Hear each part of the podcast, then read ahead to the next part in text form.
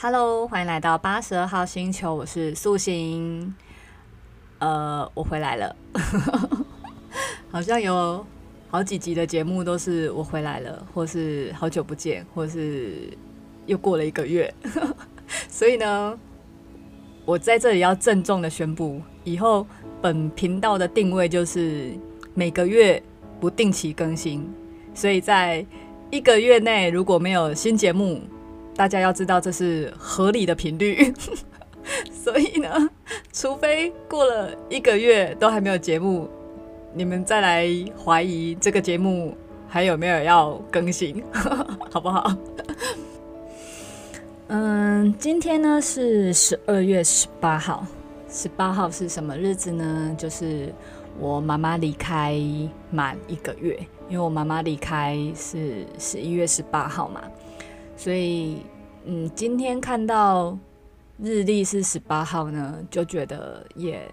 算是给自己一个提醒，就上来录这个节目啊，提醒自己，嗯，就是重新回到生活的轨道上。那也是趁这个日子来录上这一集节目，当做是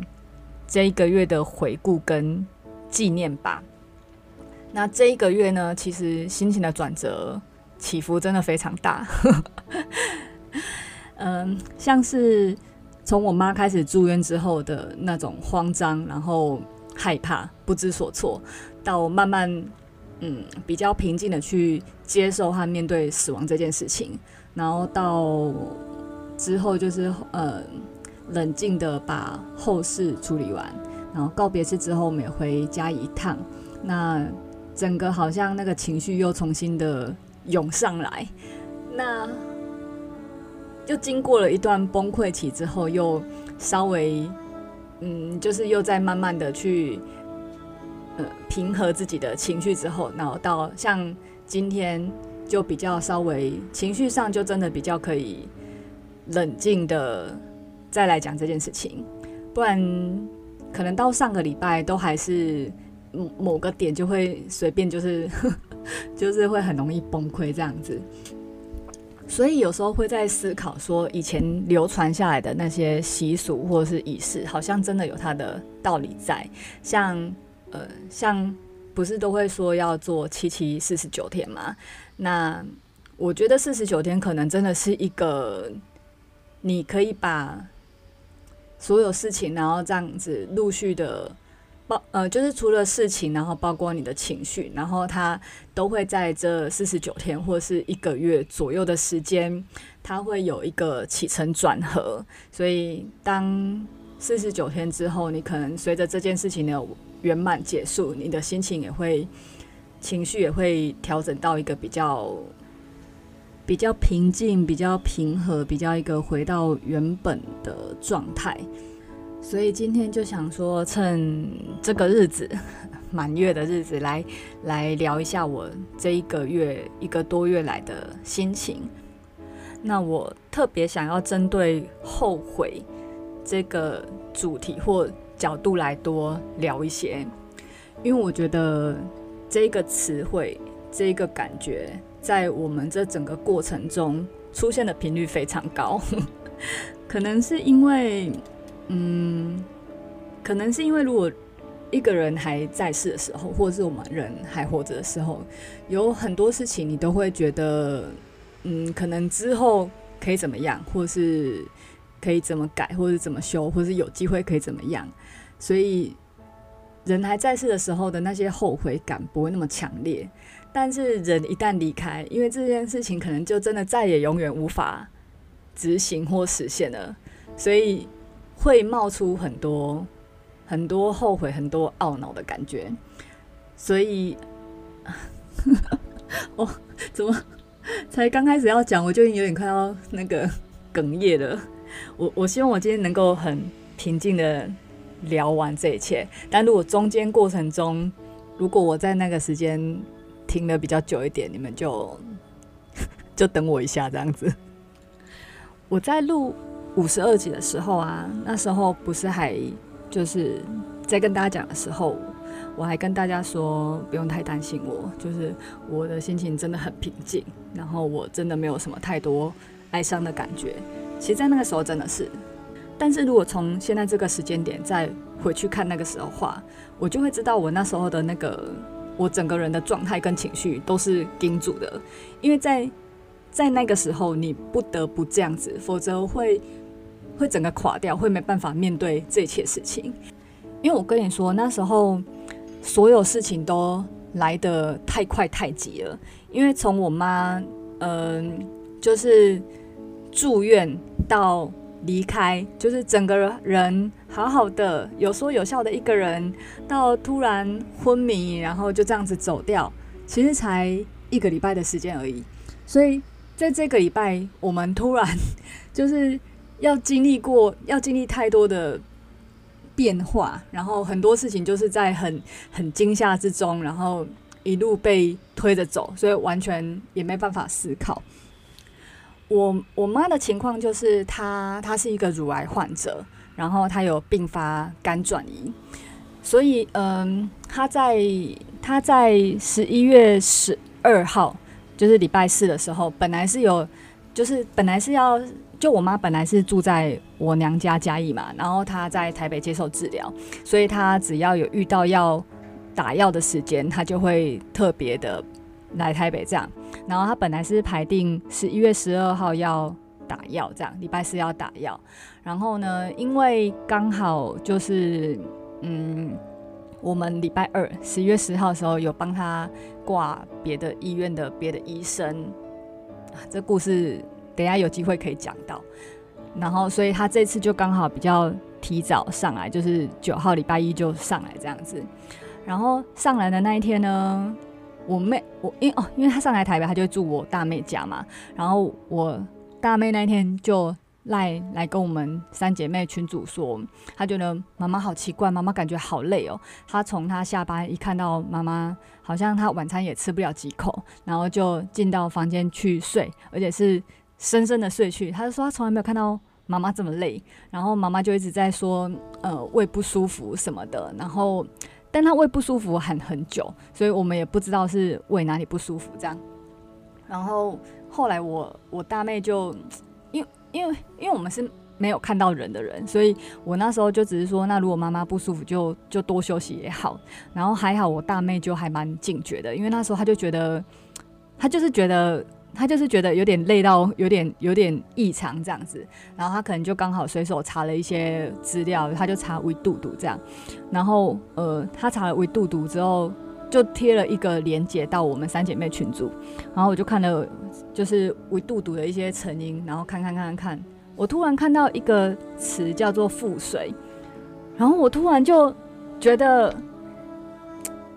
就是因为我妈是有肝转移的人，所以我就想说靠，该不会是。该不会他的维度肚其实是腹水引起的吧？然后，呃，我就跟我妈说：“那妈，我们明天就就不要去那个新的医院，因为新的医院我们本来是想要多做一些治疗上的意见的咨询，但是因为他现在如果是腹水的话，我觉得应该要到原本的医院，因为原本医院才会有你之前的病历资料可以可以做处理这样子，所以我们就回到。”原本的医院去挂急诊，然后一挂急诊之后呢，那时候就是因为我妈她就是一直以为是她胃不舒服，然后她一直以为是她该不会 就是胃转移的这样吧，所以她会一直跟急诊科医师说她她她什么吃不下，她她胃不舒服，然后总之就是总之她就是有点在想说是不是肠胃的问题，然后我在旁边我就赶快跟急诊科医师说我妈。他有乳癌，有肝转移，我觉得是腹水。然后那时候急诊科医师听到腹水，还有一种就是他们可能我不知道啊，这我自己猜，他们很不不知道有没有思考过这个问题。然后可是因为我就有点懒得 懒得等你们在那边排除各种原因，因为我就觉得他就是腹水，所以我就直接请他们去往腹水这方面 去检查。所以那时候。嗯、就是经过了好几个关卡的检查之后，然后确定是腹水，然后那时候就是，呃，就是肝指数六百多。通常我们正常人的肝指数大概四十几、六十几是正常的，所以我们那时候六百多是超级超级超标，就是肝脏很严重的在可能发炎或是什么的状态，这样就是爆肝，就是传说中的爆肝。然后那时候，啊、呃，我觉得我觉得我妈也是很可爱，她就是因为她原本以为会是胃转移，所以后来她听到是腹水，她还觉得，哎、那可能就不是胃，就还好这样子。所以那时候就，嗯、就。反正那时候就是就是赶快安排住院这样，所以我们当天就住院。然后我们一进到病房，去病房登记住院的时候，就 check in 的时候叫 check in 嘛。然后那个就有个嗯，我我也不知道他叫护理师还是叫个管师。总之就是因为如果在这个医院是这个医师的病人的话，通常呃如果住院的话都会透过他管理，所以他算是也蛮常看到我妈妈的一位。呃，护理师嘛？然后，所以他那时候一看到我妈的报告的时候，他就他就表情不对，然后他就他眼眼眶就红了，你知道吗？然后后来我妈进到病房安顿之后，他就反正他就有十一个眼神，还是他有讲话，他要请我请我出来，他要跟我讲的对。然后他出来就跟我讲说，就是反正他讲的那内容我忘记，但是就是有一种，就是你可能要。你可能要做好心理准备，这样。然后那时候我们也不知道，就是我可能有个底，但是我不知道它的严，它的它的严重性是什么。然后我也大概问说，那就是如果，嗯，通常他这个情况会怎么演变这样子？然后他就说，那就可能说，就是他就说可能会先看腹水控制的怎么样。然后我有问说，那大概的话会有多久？然后他们也是很持保留态度，说就是，嗯、他们都不讲最快的情况下，他们都说，呃，看个人，有的人可能可能到两三个月，或是好几个月都有。所以呢，嗯、在这个阶段，我觉得我们就是我我我的状况就是我我有个底，我知道这件事情即将要发生了，但是我我我没有料想到。整个的那个变化是这么快，然后我觉得我妈她自己也，他自己也没有想到，因为他他原本也只是以为他上来打个针，所以他其实打完针，他下个礼拜是跟朋友有约的，他还他们还有约要出游什么的，所以我有看他在电话跟别人在聊说哦。就是这次可能住院会比较久啊，然后再看看怎么样吧。然后他们都有持续在在 update 状况下，所以他朋友也以为只是只是这一次的状况比较难处理而已。然后我们就开始自费打那个白蛋白，因为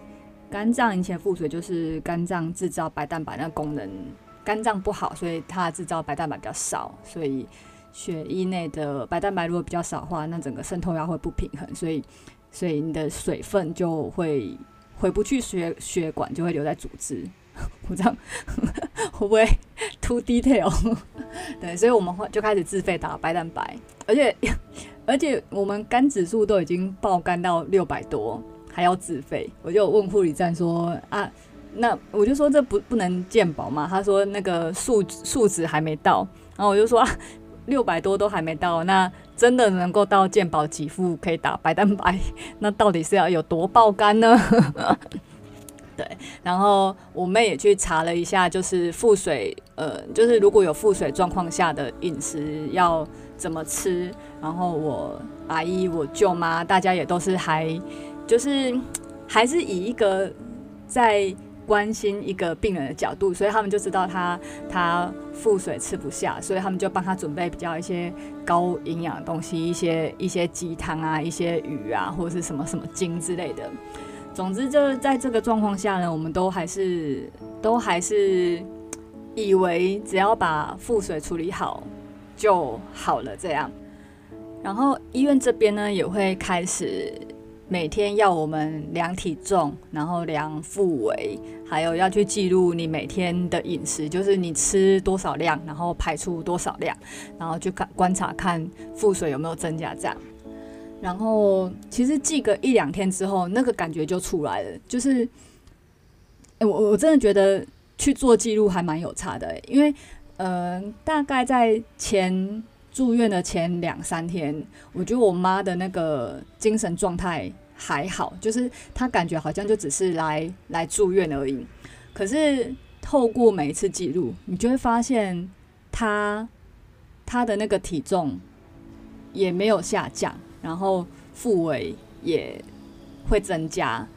然后她的那个不管你吃多吃吃少，水喝多喝少，你就会发现那个尿量越来越低。从一开始两百 CC，然后大概慢慢就变成一泡只有一百五，然后慢慢变成一泡只有一百。然后我妈她自己看到她的尿量在减少的时候，她其实也会有点觉得很很挫折跟很忧郁，所以她会她不懂，她以为她以为多喝水，她不懂腹水机制，所以她以为多喝水可能就能够帮助尿尿。所以我有感觉到他刻意，他只要就是就是他只要一醒来或者是一有空，他就会说：“哎、你帮我倒杯水喝。”所以你知道那时候我的我在帮他倒水的时候的心情真的是很很纠结的，因为我就是我很想跟他说：“你这腹水的原因不是你你你现在尿少原因不是你多喝水可以解决的。”可是这种话又太残忍，我又说不出口，所以我就只能去帮他倒水，然后看着他喝水，然后看着他很努力的叫我扶他去上厕所，然后每次一次比一次尿还少，然后我我我阿姨、我舅舅、舅妈他们也很担心我妈妈，所以他们每次带东西来的时候，也会希望我妈妈。能不能再多吃个两口，或者他已经到吃不下了，他就请他再，就是他们就会希望请他再多吃个一两口都好，不不然就是他已经进食量越来越少了，然后他们也就会觉得说一个人一天只吃这么一点点，怎么可能怎么可能够？所以他们就会在在在鼓励我妈再多吃一口。然后你知道我那时候在医院看到那一幕，就是我妈她已经是。就是胃，你你要你要想象那个胃胀，就是一种你肚子装满了非常非常非常多水。女生可能比较可以懂，就是你很像就是怀孕的很后期很后期，然后肚子越来越撑越来越大，然后你可能就是顶到胃也不舒服，你随便吃一个东西你都会觉得很很很不舒服这样。所以我那时候看着我妈，就是你你知道在那一刻真的真的很很两难，就是。我自己会知道，我妈的状况是她，她真的吃不下，但是你又会觉得，阿姨、舅舅、舅妈，他们也是真心的希望妈妈好，然后希望她能够多吃一口，所以我妈也会，她自己也很很努力，所以她也会努力的在吃个一口这样子。可是你看我妈在吃那一口，我那时候在背后看着她，我真的。真的是转过去哭哎，就是那一幕真的是，就真的是太揪心了。然后白蛋白打了三天之后就要先停下。那我妈那时候就是因为排尿还是没有增加，所以后来又开始用了利尿剂。那用利尿剂一开始的剂量，他就给了两剂。但是打完利尿剂之后，我妈的尿。也是没有增加，甚至还有越来越少。所以，其实我有，我有，就是你会慢慢感觉到，好像事情的状况越来越不妙。可是，因为我们对排尿量这种东西，就是它它要到多少，或是它它他要到怎样，就你没有概念。就是你你有，就是你你只是想说每天都去这样子尿尿时候去去去记录，然后只觉得它变少。但是你不知道这个有多靠近死亡，那可是我就是其实蛮明显，因为我妈大概前两三天都还很清醒，就是我我们都还可以这样子讲话，可以这样子聊天，那他也都还可以看手机什么的。可是他的精神状况有慢慢变得越来越差，然后一直到十四号，就我生日那一天。其实他那他那一天已经算是，他他那一天其实算是他，现在回想起来就是他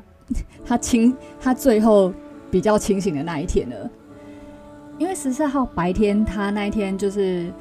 已经开始有点在陆陆续续的会比较会需要多休息，然后会昏沉时间好像稍微比较长一点，但是他还是很努力的。晚上就是傍晚的时候，然后他就早早的洗完澡，然后给我钱去买了生日蛋糕，然后我去买了一些晚餐，然后我们一起进病房，一起一起吃我的生日大餐这样子。然后那天晚上呢，就是我们也。三姐妹讨论很久，就是我我我一直觉得应该要让妈妈知道这件事情的来临跟发生，但是一开始我的我大妹是比较比较希望我不要讲这件事情的，因为她一直觉得就是她一直觉得有一个希望感很重要，然后如果你现在就跟妈妈讲。如果你现在就跟妈妈讲这件事情的话，怕她会丧失求生的意志。可是，其实就是，其实就是，其实就是因为你知道，其其实才两三天的时间。可是你会感，你就是会感觉到妈妈的状况越来越差，然后越来越差，然后她，她这就是今天这一个住院，她已经不是一个可逆的，她不是说，她不是说怎么处理就会。就会变好了，因为你看，已经开始打打白蛋白也没有效，然后打利尿剂也开始没有效，就是他他的腹水已经是越来越多，然后他的他的器官也慢慢的在衰竭，然后我就开始一直在跟我妹沟通说，就是嗯、因为因因为我我公公之前也是也是肝癌，所以我经历过我公公他。肝癌的那一段时间，我知道他们就是肝癌，就是他们会 就是开始有腹水之后，他们就慢慢会开始有点有点有点肝昏迷，然后整个人会开始有点神志不清，然后就会这样子 就会这样子的胡言乱语，会深深睡去。所以我一直在跟我妹沟通说，就是这这个这个要跟妈妈讲的时间点到底要怎么讲才好。然后本来前住院前一两天也不知道，可是因为就是。就是状况越来越差，妈妈越来越昏迷，我就一直开始在跟我妹说，我我真的觉得要要讲哎，就是当她开始已经一天比一天昏沉的时候，我就说我们不能等到她昏迷的时候才跟她讲，这样她会真的是走一个不明不白就这样子昏睡而离开路线。然后针对这个时间点，我们真的也也也拉锯很久，然后。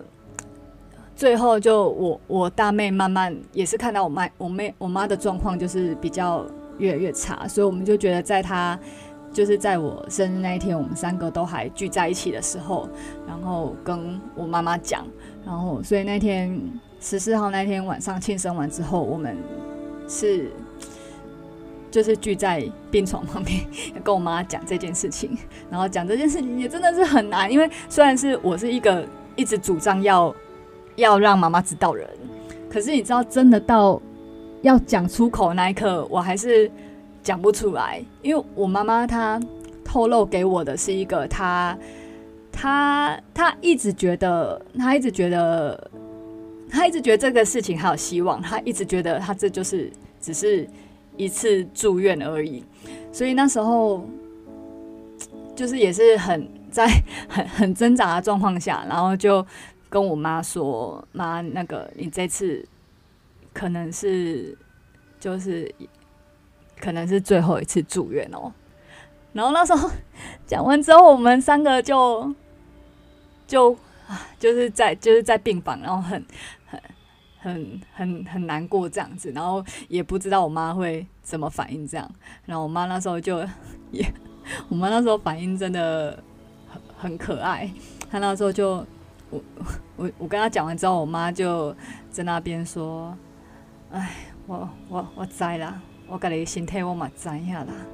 然后，因为他自己他自己也知道，他他他有发现这次住院医生来的频率变高了，然后他有发现有一些以前没看过人出现的，因为医生有安排就是那种比较安宁的人来这样子，所以。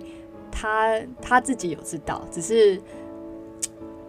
只是他我不知道能不能，就是他可能还不能接受这件事情。但他虽然虽然心里头有个底，这样，所以呃，那时候跟他讲，他就说我怎样这样子，然后他就想了，就是在那边冷静了几秒钟之后，然后我们就想说，我妈妈终于要开口讲，她有什么事情要交代这样子，然后我妈就说。唉，叫恁爸爸把欧多拜收起 take 起来，然后我们就想说，是有什么 重要的秘密吗？什么摩托车钥匙？然后我妈就说，诶、我被盖亚那发动，所以我们我们三个那时候听到，就是当我已经告知他这么重大的消息之后，他交代的居然是我的。摩托车需要有人发动，整个整个傻眼。可是我们后来事后想起来，就是，嗯，就就是也好，因为你知道他，因为后后来陆续还有一些朋友来找他，或是有一些亲戚来找他，然后大家可能都有意无意的聊一些有没有什么事情要。处理或交代的事情，然后你就会发现，我妈交代就是那种摩托车要怎么发动，或是那个跟谁订的洗衣精还没拿，然后之前那个洗衣机，诶，说跟人家说要买了，然后本来想说这次回去要买，然后也还没买，然后你就会发现就是就是没有你预期中那种好像什么什么大的遗愿未完成，其实就是其实就是这些。就是地方妈妈、家庭主妇的这些这些烦恼，你要说小烦恼啊，不是，就是，可是这就是他生活中他会挂心的部分。那后，来我们一开始也想说，就是如果他，因为我们已经旁敲侧击很多次了，那如果他怎么讲出来都是这些生活琐事的话，那其实就代表他在意的事情就真的真的是这些。然后那一天跟我妈妈讲完之后啊，就换我留守病房，然后我觉得。我觉得所有的一切都从这个晚上开始产生了剧烈的改变，因为那天那个晚上开始就不知道为什么就开始，就是那天晚上是我留守，然后我就开始半夜被我妈妈吓醒，因为她突然呼吸变得非常非常的急促这样子，然后我我说不上来，可是那时候就是你会感觉到她的她好像越来越喘了，然后。但是 我们就有问我妈说，就是她还是一直在很昏睡又很喘，然后我就还那个刚好护士来查房的时候，她还跟我说，你在干什么？你为什么这样子 瞪大眼睛看着她？这样我就跟她说，你有没有觉得我妈的呼吸声真的有点有点喘这样子？然后护士也说，哎、真的有一点哎、然后就把我妈叫醒。可是我妈她也是，她就说她没有感觉到她喘，或者她也没有什么不舒服，然后所以。那一天晚上，就是护士也开始就是给他给他吸氧气这样子，然后半夜护士就来给他再打利尿剂，因为之前两剂的利尿剂的那个成效不好，所以就打到了四剂，好像是已经算是很很高的剂量了。然后护士就来提醒我说，他开始打这利尿剂之后，他会开始变得可能会血压比较低，这样子要我多注意。然后就这样子睡了一晚之后，打了四剂的利尿剂之后，隔天早上的第一泡尿，我超级超级期待会不会有任何改善。结果打完四剂之后的累积一整个晚上的尿之后，居然好像只有五十。其实，在那一刻我真的心都凉了，就是我一直在想说：天哪，就是怎么会怎么会越来越。就是你，你会觉得哇，说你会觉得他所有的症状都一天比一天靠近这样子，然后，然后就是我，我整个人会有一种越越发抖，因为你，你一直觉得很靠近，可是你又不知道他到底会怎么演变，所以你就会，你就会一直觉得很紧张，然后我就会一直去查一些就是临终的病人会有一些症状，然后你就觉得我妈妈好像那个。那个符合的条件越来越多，然后我就一直跟我妹预告说，就是接下来还有可能可能会有什么样的症状，然后或者是我觉得妈妈已经越越差不多，然后我觉得我我大妹一开始也很难接受这件事情，因为呃。没有看到病人的人会不知道，就我妹那时候，根据我妹说法，她就会一直觉得说我很夸张，就是她会讲说我们不是还一起吃生日餐，然后那天妈妈不是还好好的，然后他们隔天早上看赖的时候，就在那边看我说，就是一直看到我很紧张，在那边说什么妈妈的呼吸怎么样，然后或是妈妈精神状况怎么样，然后妈妈尿怎么样，然后他们就是想说有 那么扯吗？结果嗯、早上换他们来交班的时候，就发现。他们就很明显到感觉到妈妈的状况是越来越差了，而且那个那个症状出现的时间呢、真的是会你你会觉得很害怕，因为我印象中我公公那时候就是他他本来是肝癌住肝癌，然后腹水之后就开始进入最后那一段时间，我记得也少说有一个多月，因为那时候就是我。因为那时候就是我我我婆婆还很常就是来照顾她，然后有时候她回去休息的时候，我跟我老公会轮流这样子，然后最后到最后她还是有转到安宁病房，然后转到安宁病房之后呢，我记得也是住了一个多礼拜，因为那时候你会觉得住安宁好像就是已经快到最后，但是你就发现哎、其实他 不是，其实就是那时候有到一个礼拜，我就觉得哎、我公公还就是就是也还。还持续的在那边这样子，然后所以我会以为，就是我原本预期可能也是大概这个时辰这样子，可是我妈的进程真的太快，就是那些我在我公公身上看到，就是可能过个两三天或一个礼拜才会，你会感觉到他才又在更有一多一个状况，可是我妈不是，她是 每睡每睡一个晚上，每过一个晚上，她就像是变了一个人一样，你又觉得她又在，她又在更。恶化一阶了，所以他就从本来还可以讲话，然后突然到隔天整个有点昏沉，然后在隔天就变得有点意识不清，开始开始会出现讲一些讲一些胡言乱语，但其实现在看起来只有那一次而已。然后再再过一个晚上，突然我去医院看到他的时候，就发现他只能瞪大眼睛，然后但是他。讲不出话来了，然后再过一天，就发现他也没办法睁开眼睛，就只能静静的躺在那边。然后最后，最后其实就是最后那一两天，我们也开始拿到那个放弃急救的同意书，然后我们也是在那边讨论，因为其实就呃。就我的观点，我我我是知道我妈的状况是，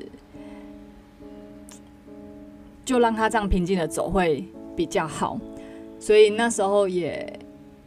就是在跟我妹或是我舅舅阿姨们在沟通这件事情，因为呃，因为那时候也问了很多，就是如果说我妈去，她她如果腹水这么多，我有问她说那。这能不能就是去抽腹水？然后医生也是说，嗯，抽腹水也有它的风险，因为它突然突然如果腹水降很快的话，那身体的白蛋白突然掉那么多的话，其实那个再长回来的速度也是很快。然后第二个可能也是因为伤口部分，或者是呃，就是会比较容易有发炎的状况。那或者是像刚刚讲的用化疗药，其实也是很伤害身体。就是，总之有要做任何治疗，我都会觉得那是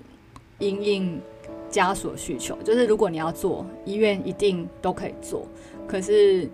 做这些的后果，我听起来就像是只是在加速死亡这件事情而已。然后，嗯。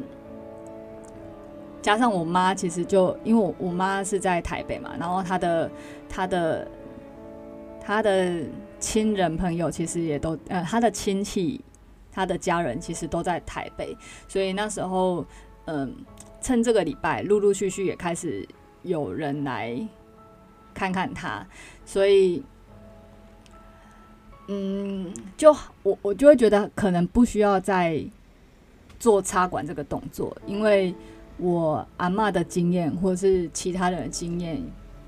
也会让我觉得说，就是今天你做一个，你做一个洞在喉咙这边，也只是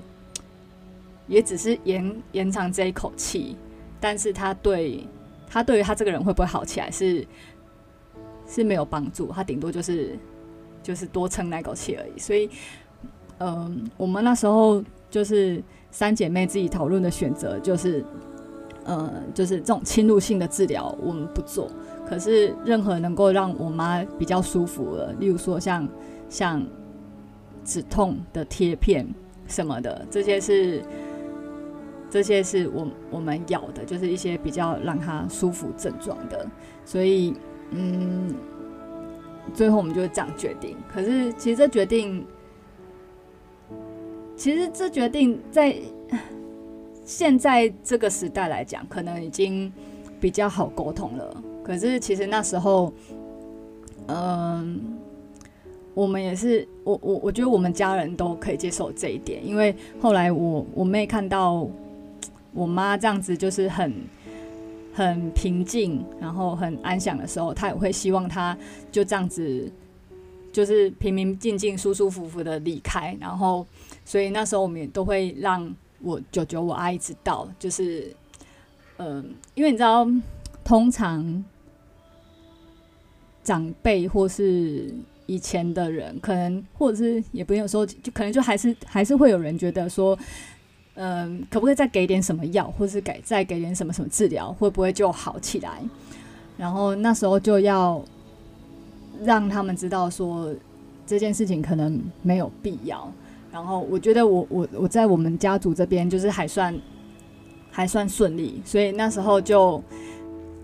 嗯，就是大家都是其实那个时候会很多人都知道我们就是就是九九阿姨们，他们可能都知道我妈要走。就准备要离开了，所以他们都会可能是哭着进病房的。但是看到我妈就是这样子很平静、很安详的时候，大家都会说，就是会以一种哦也好啦，这样子也好，没有折磨的，就是离开病房这样。就他们反而是 反而是很崩溃的进来，然后是很平静的出去。所以之前在嗯，在整个医院的过程当中，其实我们我我都是。我都是一直觉得好像好像好像是一个很很平静很还好了，然后加上我妈，就是她真的很，她真的她真的 状态很好，是这样讲吗？也不是，就是我妈真的很贴心，因为嗯，有一些刚昏迷的人，他们可能就是最后会有点躁动，然后有点意识不清，可能会呃有些可能还要打镇定剂或是一些让他。或是要绑绑起来，比较不会伤害自己什么的。然后我妈其实，在整个过程中，她胡言乱语只有一次，而且她那一次也很可爱。那一次是我小妹在医院留守的时候，然后半夜我妈就就是突然醒来时候说：“那个哦，我我每次买彩券弄会丢，阿玲弄没丢，这样子。”她就说她都会中一些小奖，然后笑我们这样子，所以。那时候就觉得，哎、妈妈开始胡言乱语了。然后，在一个害怕中，可是又觉得我妈妈的胡言乱语很可爱。而且后来我妈就也没有胡言乱语了。然后，嗯、我觉得我妈到最后的状态下，真的是一个非常非常平和状况下。我现在回想起来，就觉得我妈那时候的感觉很像一个，很像一个小 baby。你知道那时候，哦，这样讲起来，再又情绪又上来，就是。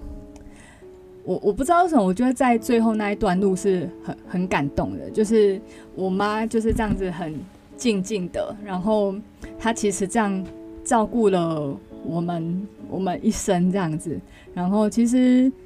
嗯，从她癌症之后，我们也没有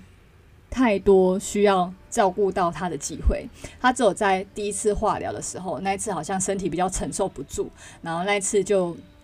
白血球降得很低，低到只剩一百那么低，是不是很可怕？然后只有那一次，我们然后他开始狂吐狂拉，然后身体非常虚弱。我们大概只有那一段时间很需要照顾他。然后从此之后呢，他就是都很很坚强、很勇敢的在接受接受治疗。然后甚至有时候他觉得今天这后来他就很守门守路，所以他他化疗也都是自己可能也都自己去打这样子。然后。所以他其实整个过程，他其实整个生病过程都不太麻烦我们，甚所以难怪会我呃，像我我收到很多我朋友的，就是他们知道我妈离开之后，都会有跟我说，哈，你妈不是治疗得好好吗？不是就是以为是情况很稳定，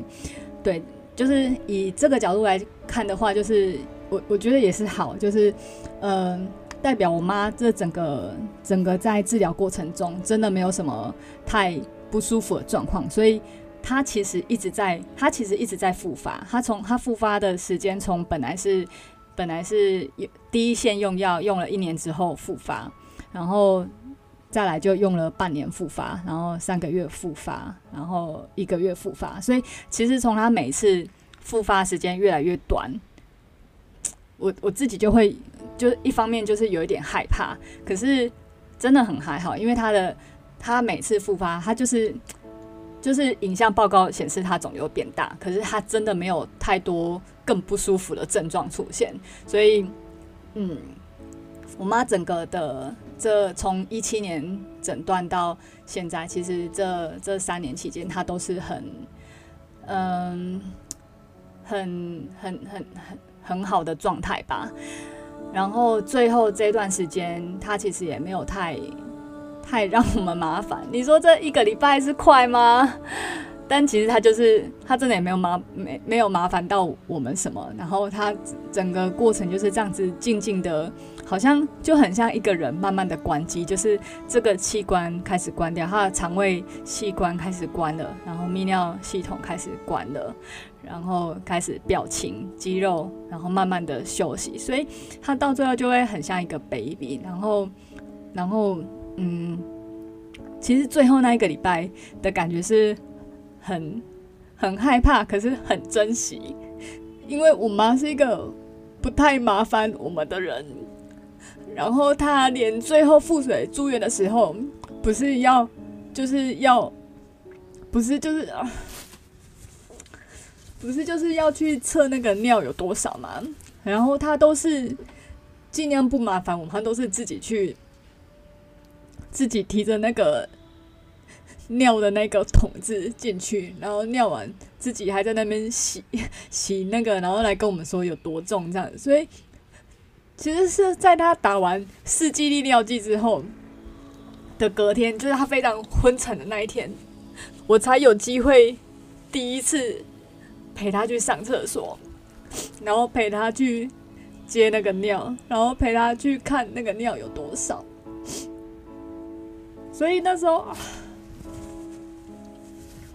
你知道，当我妈愿意让我陪她进去的那一刻，那个情绪真的很复杂，因为我很、我很、我很珍惜他让我陪他进去的时候，可是我也知道，就是。当这个状态时候，他不得不需要我帮忙的时候，他愿意让我帮忙的时候，就是他自己也知道他的状况可能需要人家帮了，所以我我我最后那段时间能够帮他的时间也不多，其实就陪他上过那一两次厕所而已。后来因为他就 他就开始没办法动了，所以他就在床上，然后我们三姐妹也开始有机会可以来帮他换尿布。其实就，你知道那个那个感动吗？就是有一种小时候他这样照顾我们，然后最后在这段时间可以这样子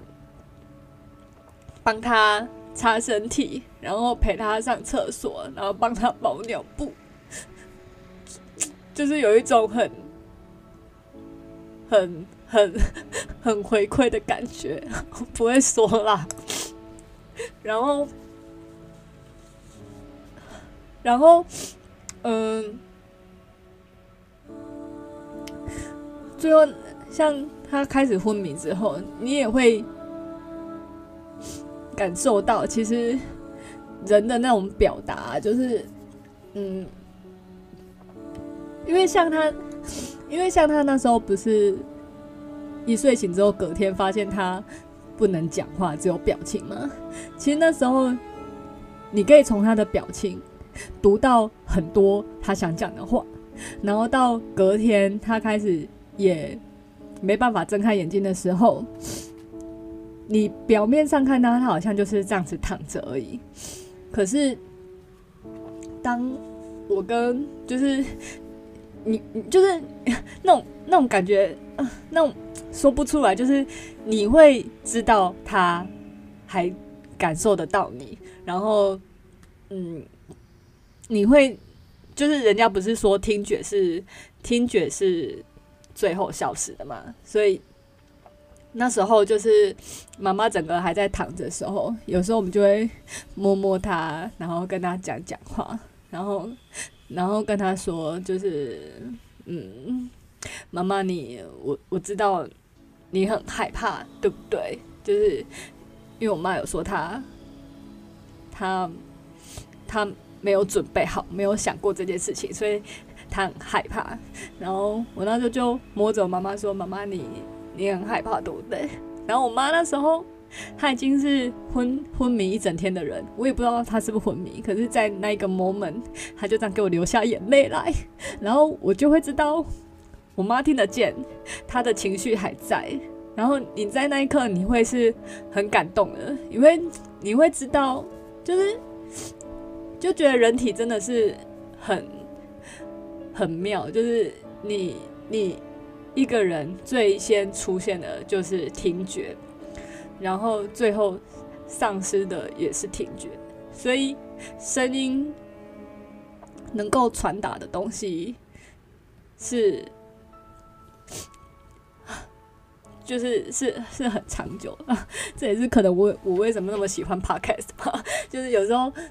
我会觉得，像相较于看影片来讲，我有时候会觉得 podcast 虽然没有。没有影像，可是却可以透过声音听的这个东西，会感受到非常多的画面跟情绪。所以我，我我觉得，反正那时候就是在跟陪我妈妈走最后这段路的时候，就深深的有有有有感受到这种感动吧。然后到十八号我妈要走的那一天啊，其实啊，其实也不知道那天要走，但是你你那时候。我就在最后那几天啊，就是最后那两三天，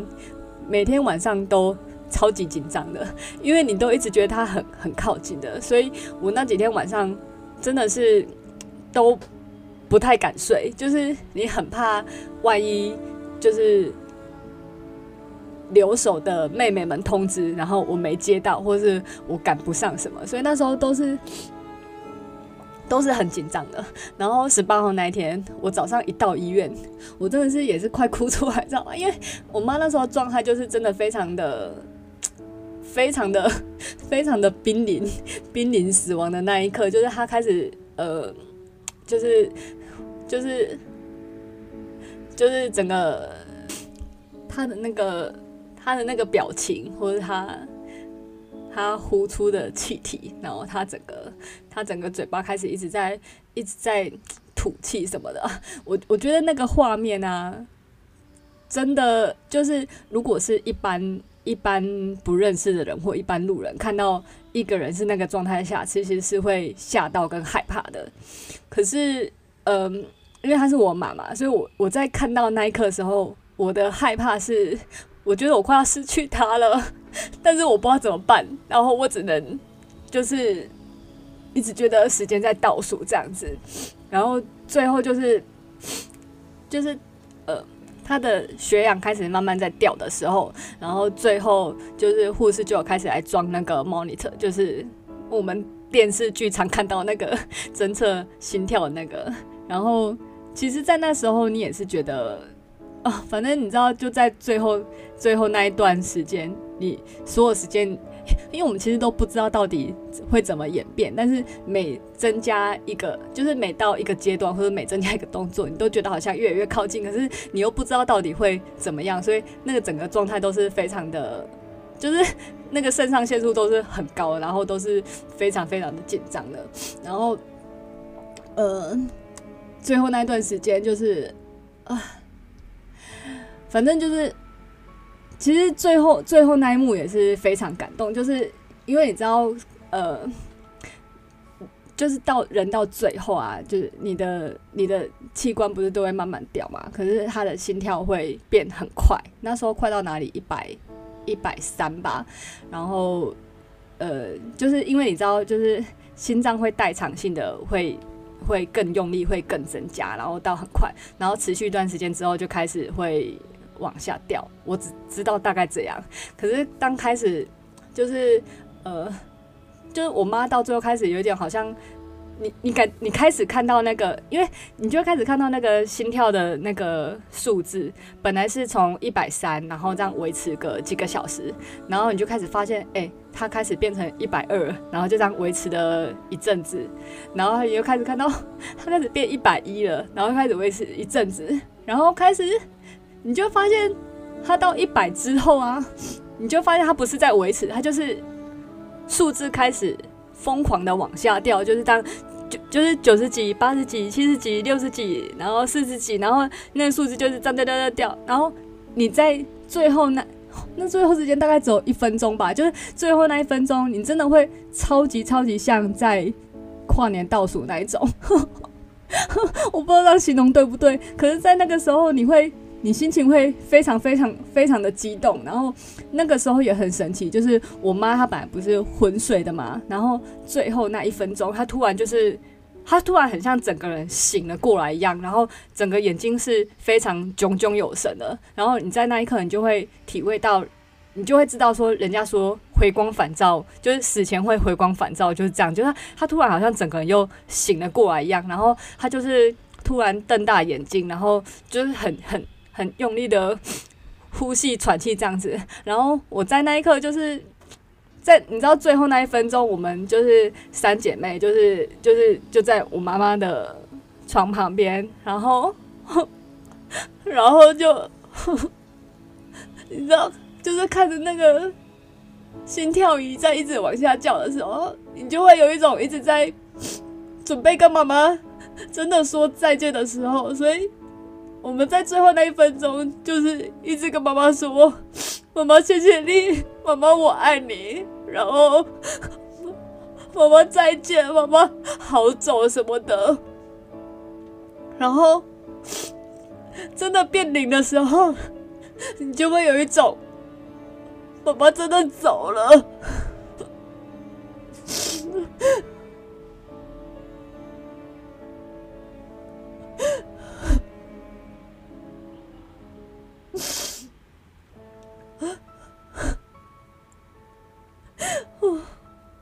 可是我说实在，在当下那一刻，在当下那一刻，我们三个，我们三个是非常的很很感动的，就是我们超级开心能够陪在我妈妈的身边，然后能够。能够好好的跟他说再见，然后好好的送他离开，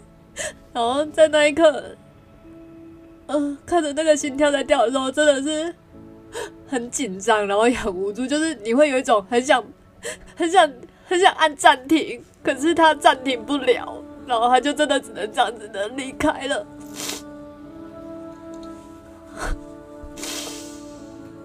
啊。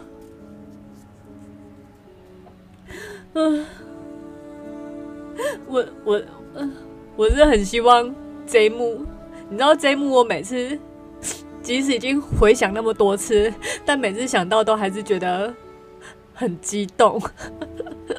嗯，就是，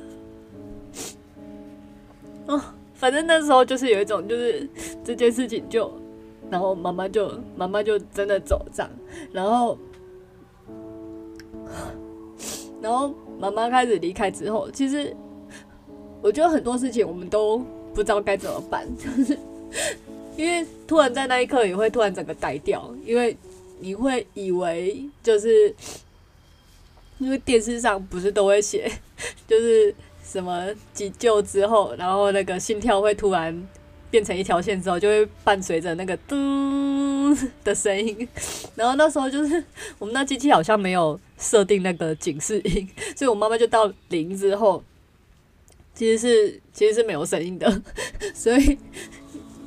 所以我因为我那时候我人是有在看着那个数字的，所以我知道妈妈到零了。然后我妹妹他们是在看着我妈妈的，所以他们不知道到底是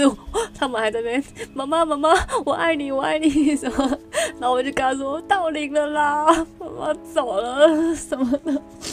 然后我妹才就是我们才才我觉得三个才真的很放声 放声大哭这样，然后其实那时候在病房也不知道怎么办，然后那时候也是说哎、怎么办 要哦然后就会想说哦要赶快去。通知护理站的人，然后通知葬仪社的人，然后啊啊，这护理站跟反正就是，然后后来就是以一个，反正就是你通知完护理社跟护理站跟葬仪社之后，就是就是通常就会有护理站就是会帮忙处理那些出院的流程这样，然后葬仪社就会有人来结账。啊，葬仪社这个我也是。我也是很有心得的，要直接再来聊一集账。我今天先不聊这个，然后那时候就是，呃，总之就是我妈就这样子，就这样子离开了之后，然后呃，其实后来就是，后来就是整个在跑流程嘛，就是开始处理，开始跟葬仪社整个讨论，呃，头七的时间，然后。做七的时间，告别式的时间，所以我妈十八号离开到十二月一号是告别式，其实就两个礼拜的时间吧。然后其实这两个礼拜时间呢，我们也就是就是一直持续的被被很多事情推着走。然后 啊，仪式跟葬仪社这我我细节再慢慢聊，因为这样聊的话会聊不完。然后。我我只想表达说，因为其实后来整个过程就是都一直被推着走，所以其实我我在这中间是没有什么时间去思考，就是什么难过，就是因为在那一段时间，就是嗯，也有很多亲戚，就是我妈，我妈她是个大家族，她就有十个兄弟姐妹，所以那时候他们就是。兄弟姐妹也都会也都会来这样，所以其实在这段时间，然后我妈妈的朋友就是我，就是离开的时候，就是呃，整个后事这段时间，我们就是其实没有时间去处理我们自己的心情，因为我们有时候要跟要跟亲戚讲话，然后有时候要跟他的朋友告知，然后我妈刚好又是个 很会交朋友的人，所以我们又又。又又是在跟他的朋友讲，然后每个人因为每个人都很傻眼，我妈就是我，因为我妈就是好像只是来台北想说打个针而已，怎么突然就这样走掉？因为没有人有预期到这件事情，所以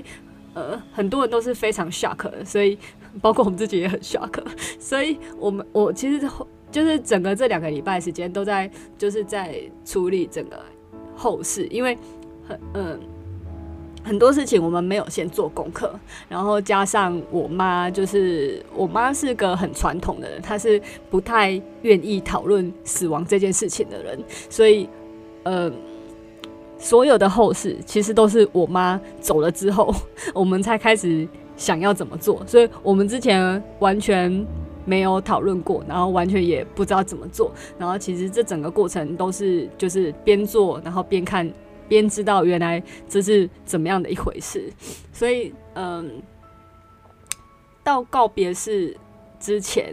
其实是其实是其实整个状态下状状态是很紧的，就是我们我们都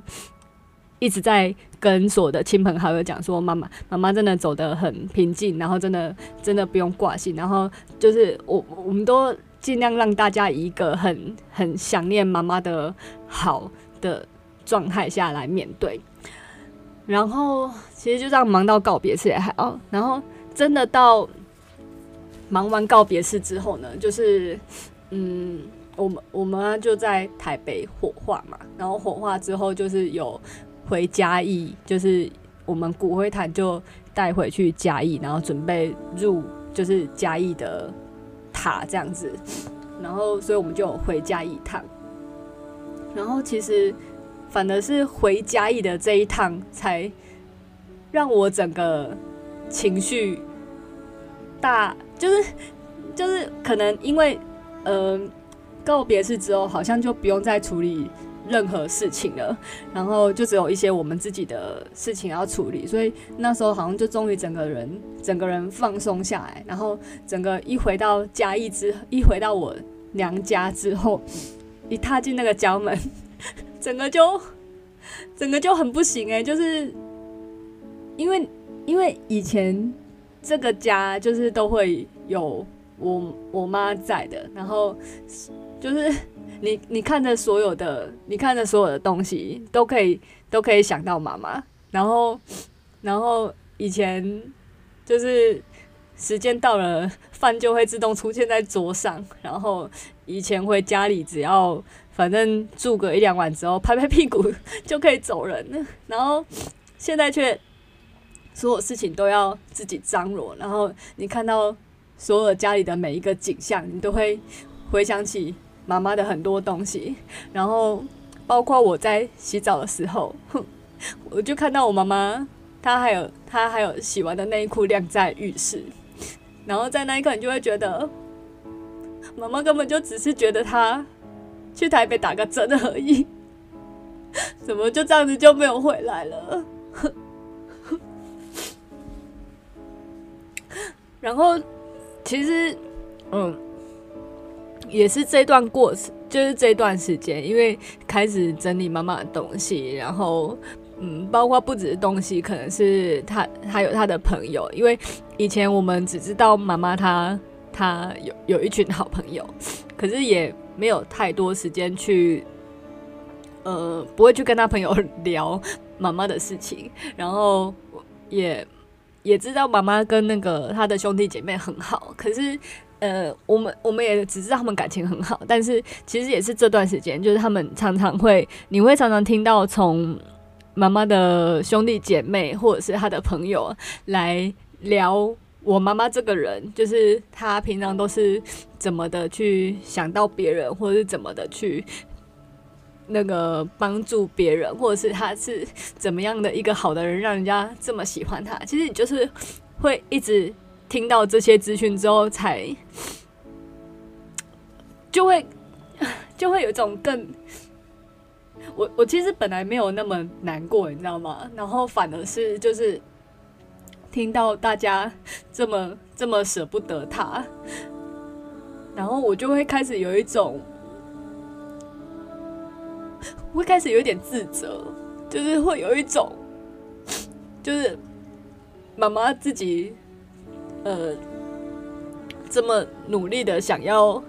想要生存，然后他，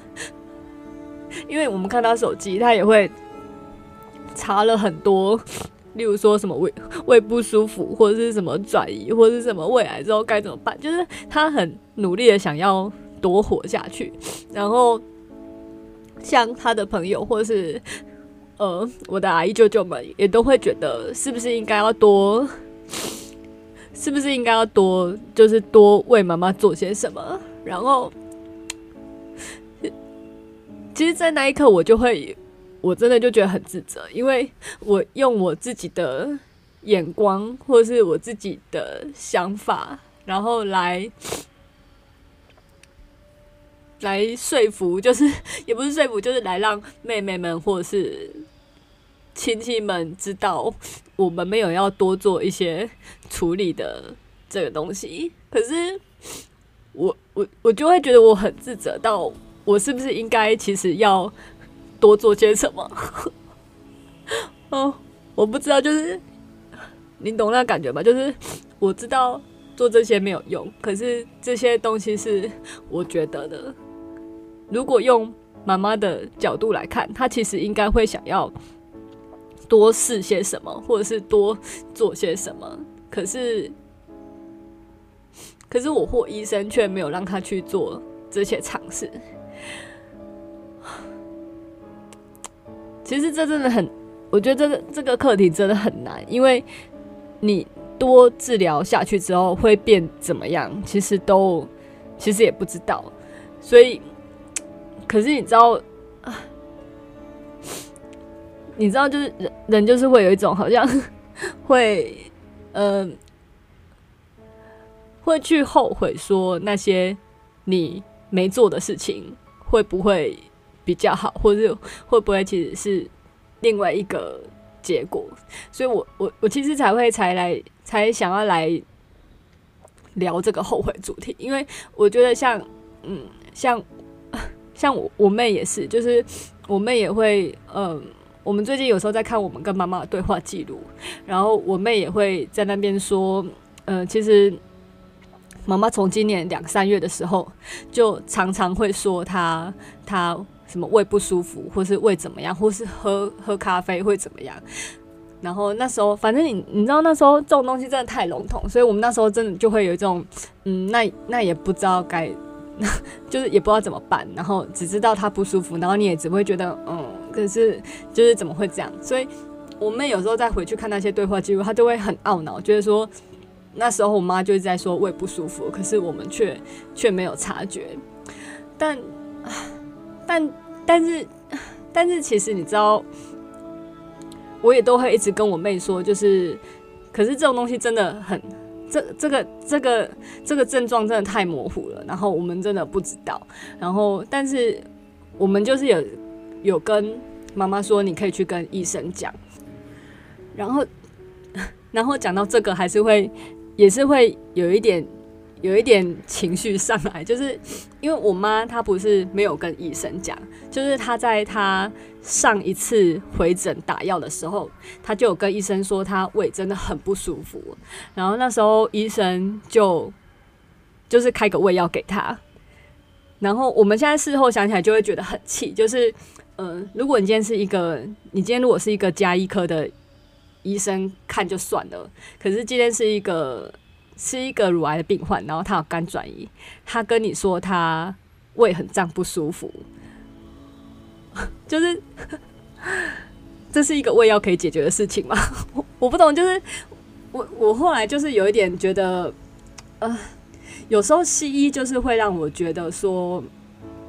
西医的治疗。都比较局部，就是你今天跟他说，呃、你你会吐，他就给你止吐药；你今天跟他说你会拉肚子，他就给你他就给你止泻；你今天说你皮肤哪里，他就给你一些一些药膏什么的，就是，嗯、没有办法好好的针对整个人整体去看。应该说，我觉得应该还是有一些医师会会这样子。会这样子做，但是我就是只能说很可惜，或是 其实很生气，就是 我妈没有遇到这样的医生，而且因而且那医生其实更其实有很多非常非常很很很在意跟很生气的点，因为像我妈她回诊去跟医生说她胃不舒服来开药，这个医生其实不是她的主，不是她的乳癌的主治医师，就是。因为他的他的他的主治医师呢是一个呃非常非常非常非常大咖的，所以他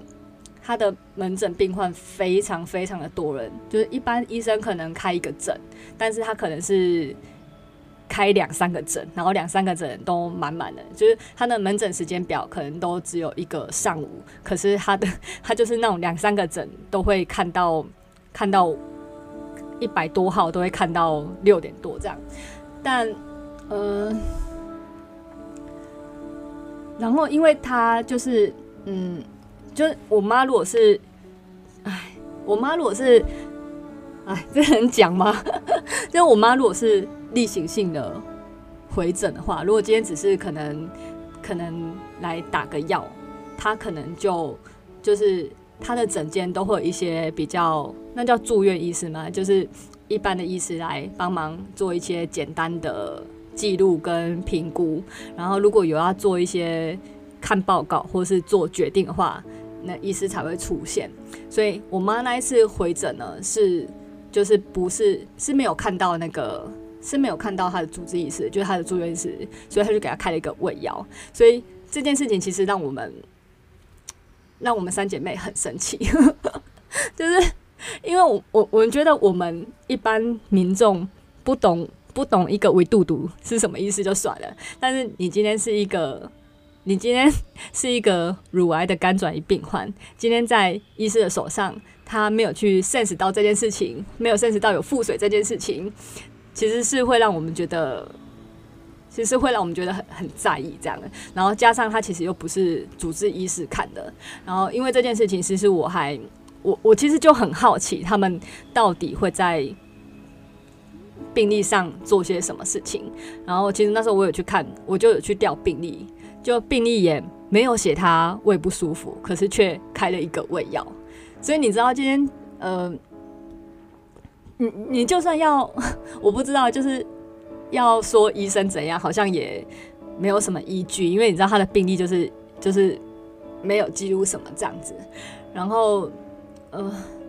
针对医师这件事情，其实其实我们我们也是非常非常的，就是我我也是对这个很有意见，因为你知道当初，嗯、就是。哦，这可真的真的可以来聊一下名医的迷失，因为你知道，就是当初我妈她呃，在她她就是她自己，她自己乳癌知道这件事情之后，原本她是在她家她在嘉义看的，然后我觉得在嘉义看的那时候，因为我我有冲下去，所以我那时候觉得，我那时候觉得，因为。因为我知道乳癌是一个，乳癌是一个，就是如果全世界要一一定要得一个癌症的话，我会推荐你得乳癌。就是乳癌这东西，它是一个研究很很很透彻，然后它是一个治疗方法非常多，然后如果你越早期发现它的，它甚至可以叫全治愈，你知道吗？因为它如果在一个很很局部。一两就是很很小一块的时候，你甚至只要切除就可以就可以没事。然后乳癌的方法跟药物也非常多，所以我自己觉得乳癌会是一个很好很好治疗，甚至你把它当成慢性病或是一个感冒，就是可能吃完药就会好，或是开完刀就会好的事情，是是是是很好的一个癌症，比较比较不伤人啊。但我妈那时候情况就是她，哎呀，这也是也是。就是我妈那时候，她自己知道她有癌症之后，她她就是一个过于过分贴心的人，他就是很怕我们担心，所以他就不敢讲，他就一个人在那边闷着。所以等到他又过了半年之后，他的那个癌就是癌症已经到整个窜出皮肤了，很已经到开一朵花了这样子，他才。他自己也吓到，他才知道不妙，所以那时候他才去，他才去看医生。所以那时候他等于他很可惜的是，就是他看医生的时候已经是非常晚期的，就是他看医生的时候其实已经有有转移了这样子。所以呃，如果到已经转移的话，他的那个治疗效果可能就不会到九十七、九十九 percent 的那么好。但是，所以所以你知道吗？其实就是。因为我一开始知道我妈是转移，所以她今天能够这样子到三年，其实我这三年都已经是非常感恩的啦。然后那时候我本来想说乳癌是一个很很好处理的癌症，所以她今天在嘉义治疗，我也觉得很好。加上我陪她去那个嘉义的医院，因为我可能之前跑医院跑跑很多，我之前工作会需要到医院出差，所以有时候北部的医院我真的会觉得人有够多的。以至于我那时候回到嘉义，我觉得好像到了天堂哦，就是就是呃，每位医护人员都有很充足的时间可以跟你好好的、好好的讲解，然后也照顾，不只照顾到你的病情，也照顾到你的心情。嗯、可是我妈呢，因为那时候她就想说，她就她就自己上网查，然后她就查到呃台北的这个医生。好像是，好像是很不错，好像是乳癌的权，就是权威等级的那种，就很大师啊。然后，所以那时候他就，他觉得，呃，他觉得这样给他，给他，就是如果能够给他治治疗的话，他心情会比较，他比较放心，比较安心这样。所以那时候就有，就是也有帮忙他挂到这个医生的门诊，这样开始给他治疗，然后。但是呢，开始开始给这医生治疗之后，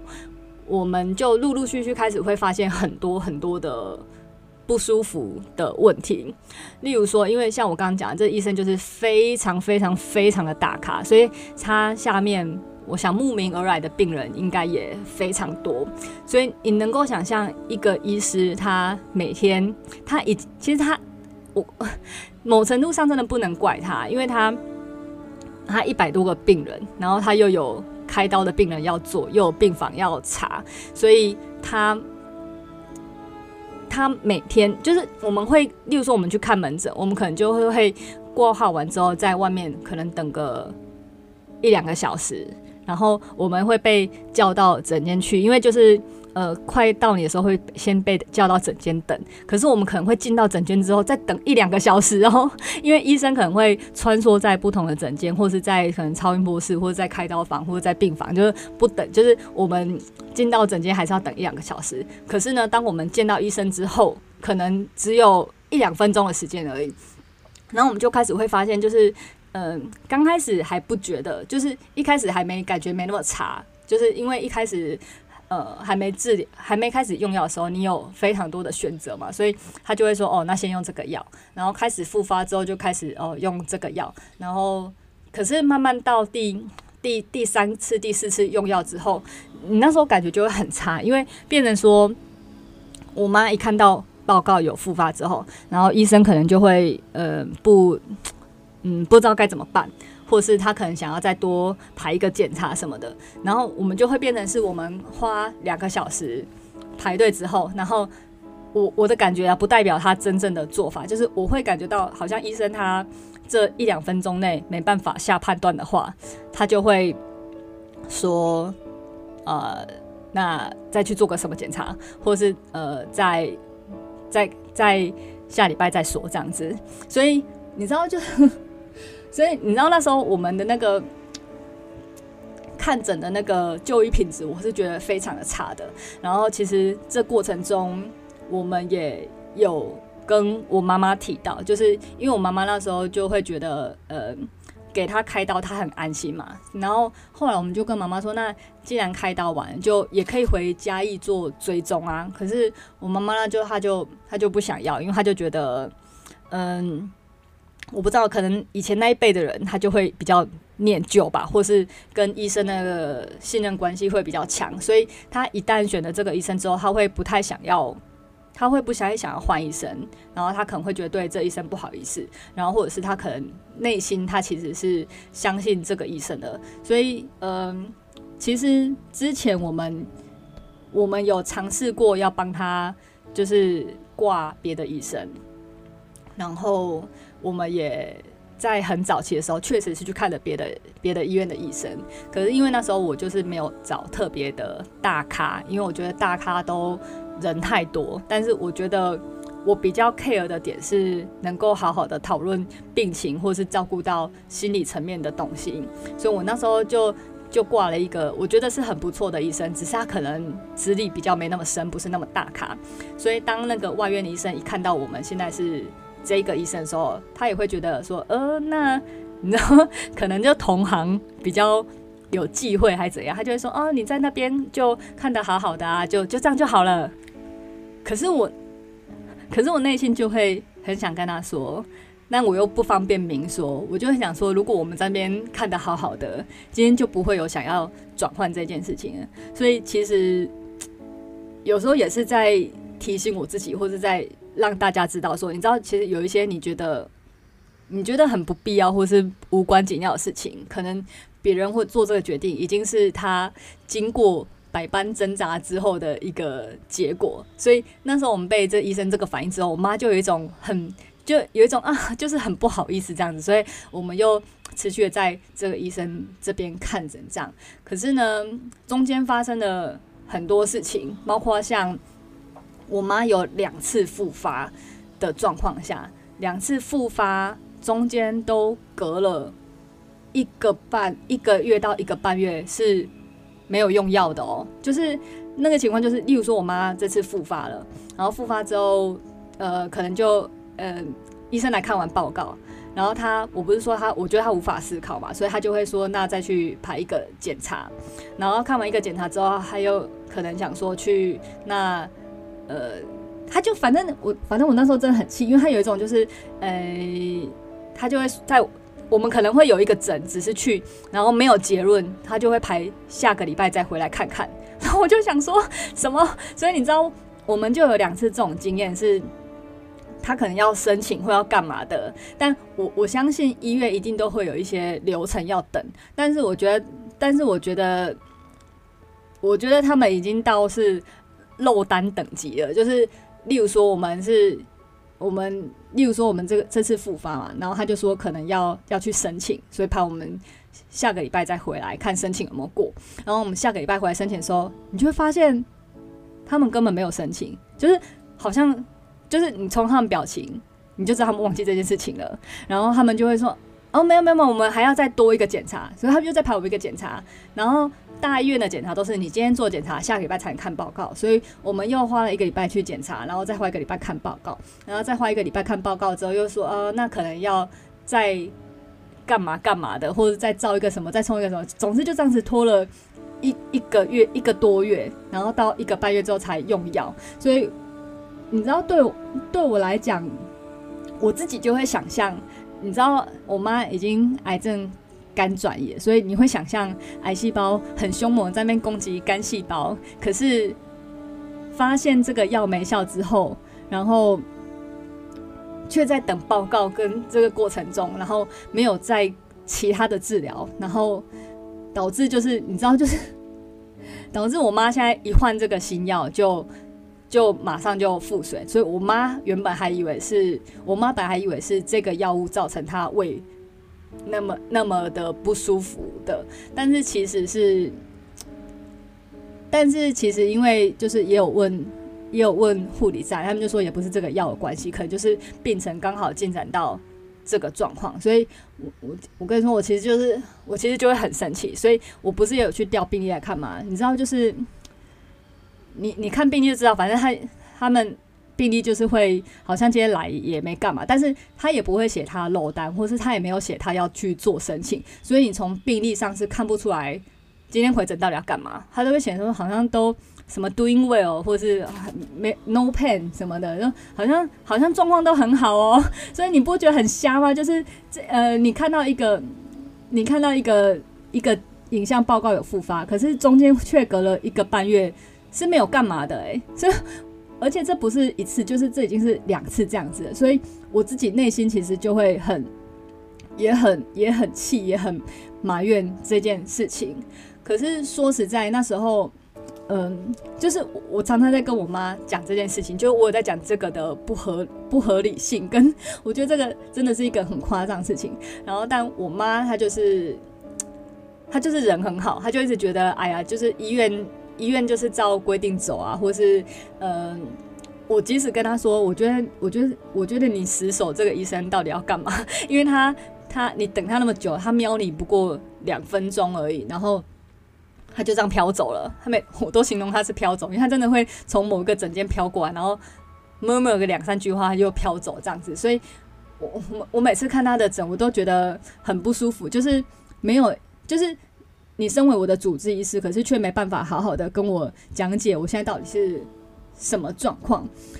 然后中间我也我就是也常常跟我妈建议，可是因为我妈都一直说不要啦，就是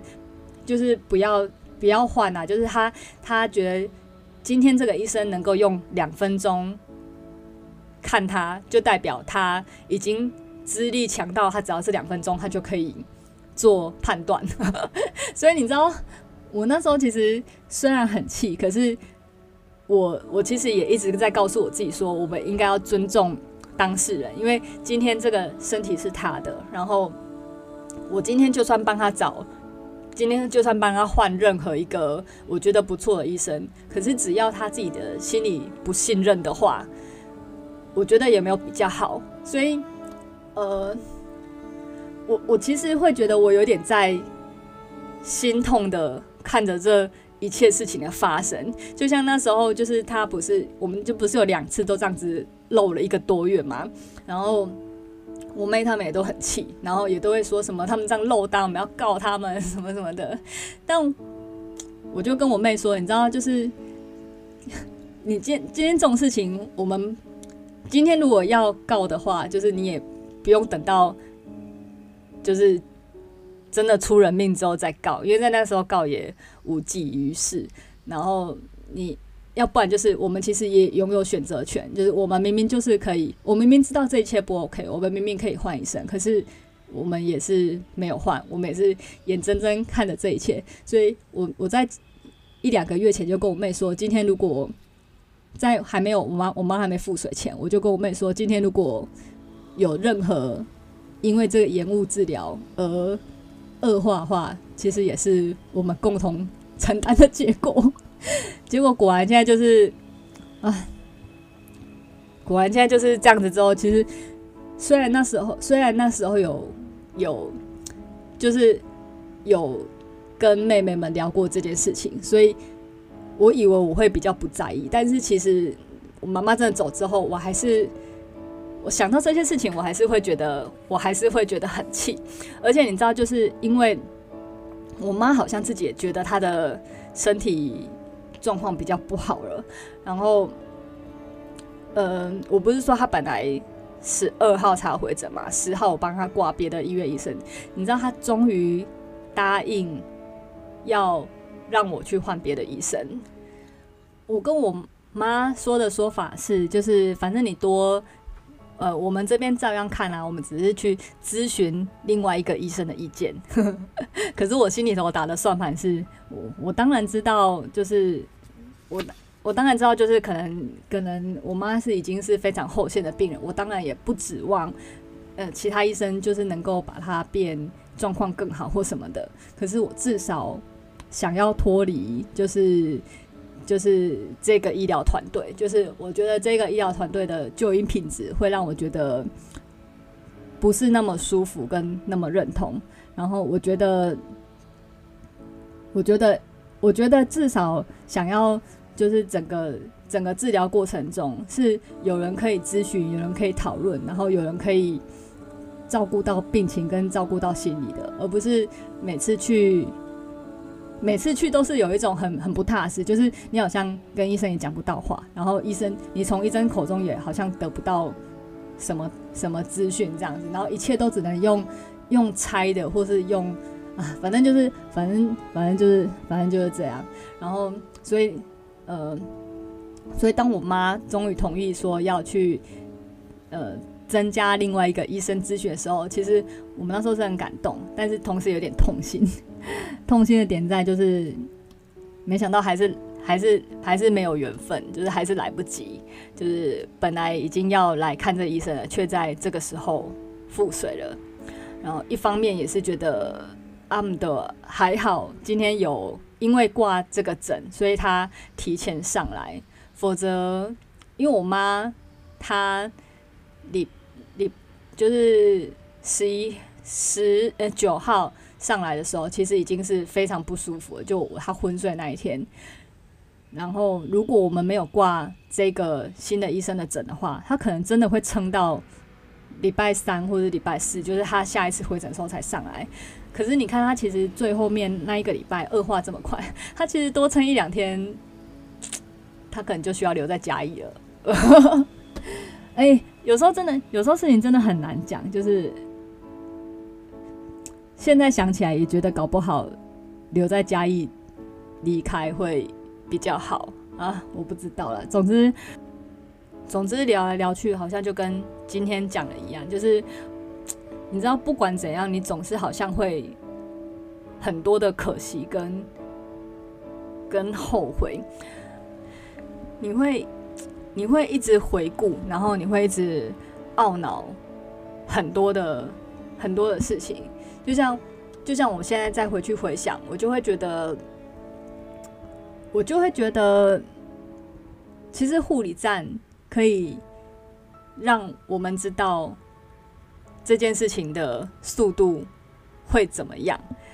然后，其实我后来办出院的时候，也有去问他们，就是我们事后回去补办出院的时候，就问他们说：“哎，就是我们不知道会这么快。”然后跟我说，他们其实知道会这么快。我们就说：“那为什么你不跟我们讲呢？” 他就说：“不是每个家属都能够接受这种，就是这种这个事情或这个说法，所以他们真的只能很保留的讲。”可是，像我就会，我就会常常觉得很可惜。就是如果今天你让我知道这件事情是是这么快的话，我我或许就能够有机会，就是嗯、早点跟妈妈讲，然后或者是因为他他就有讲他想要回嘉义一趟，然后或许他就可以回去一趟。那如果他就算回不去，至少至少我们也可以在他还你看他只他其其实也只有两三天是清醒的。那如果我知道他这是最后这么快的话，我也可以在这两三天好好的就是。看他有要找什么朋友，或是谁要来跟他聊天，而不是大家都等到他已经昏迷了，然后已经到不行了，我们才通知你说：“诶，他真的不行，你要来看。”那这时候昏迷后才来的这批家人跟朋友，其实就没机会跟妈妈讲到话，或者是他们他们可以跟妈妈道别，可是妈妈再也没办法回话，所以我就会一直觉得，就会一直觉得这种事情很。很可惜，然后也会一直埋怨说，其实他其实医院当初也可以让我们知道说，肝转移之后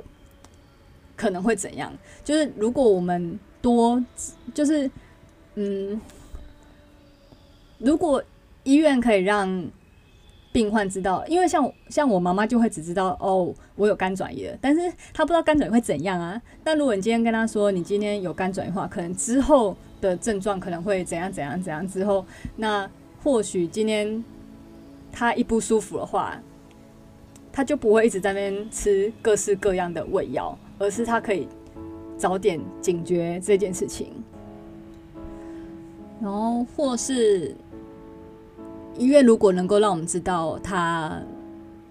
他其实他的状况如果是没有要再治疗的话，或者他的器官其实是在逐渐衰竭的话。我们或许就不用一直